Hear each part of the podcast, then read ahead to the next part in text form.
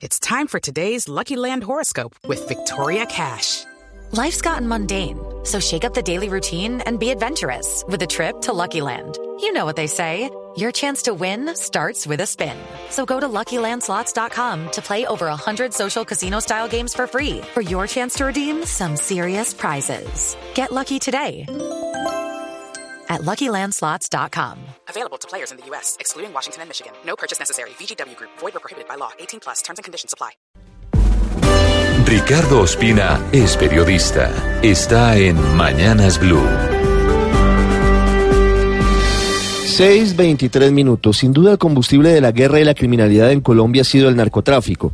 Y por eso preocupan las cifras del gobierno que calcula que en el país hay 180 mil hectáreas de cultivos de hoja de coca.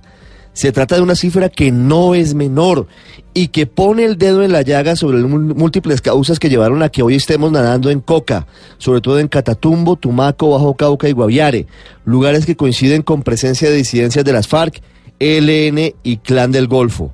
El Ministerio de Defensa, a través de Luis Carlos Villegas, reveló que esa cifra de hectáreas de cultivos ilícitos en 2017 supone un aumento de cerca de 34 mil hectáreas frente a 2016. Es decir, mientras aparentemente las FARC le dijeron a los campesinos en sus zonas de influencia que deberían aumentar las siembras de coca ante las oportunidades que les daría el acuerdo de paz con el gobierno nacional. Este golpe de realidad es importante para plantear soluciones a largo plazo, que están plasmadas en un documento que presentó el ministro Villegas con toda la cúpula militar y que contiene detalladamente el plan antidrogas para los próximos cinco años, un documento además avalado por Estados Unidos. Es un texto que plantea unas líneas claras de trabajo con mayor despliegue militar, con drones para aspersiones y con otras novedades. Esta será sin duda una de las duras batallas del próximo presidente. Al final del documento del Ministerio de Defensa se insiste en un punto que siempre ha estado presente, en la corresponsabilidad de los países consumidores en esta lucha contra las drogas.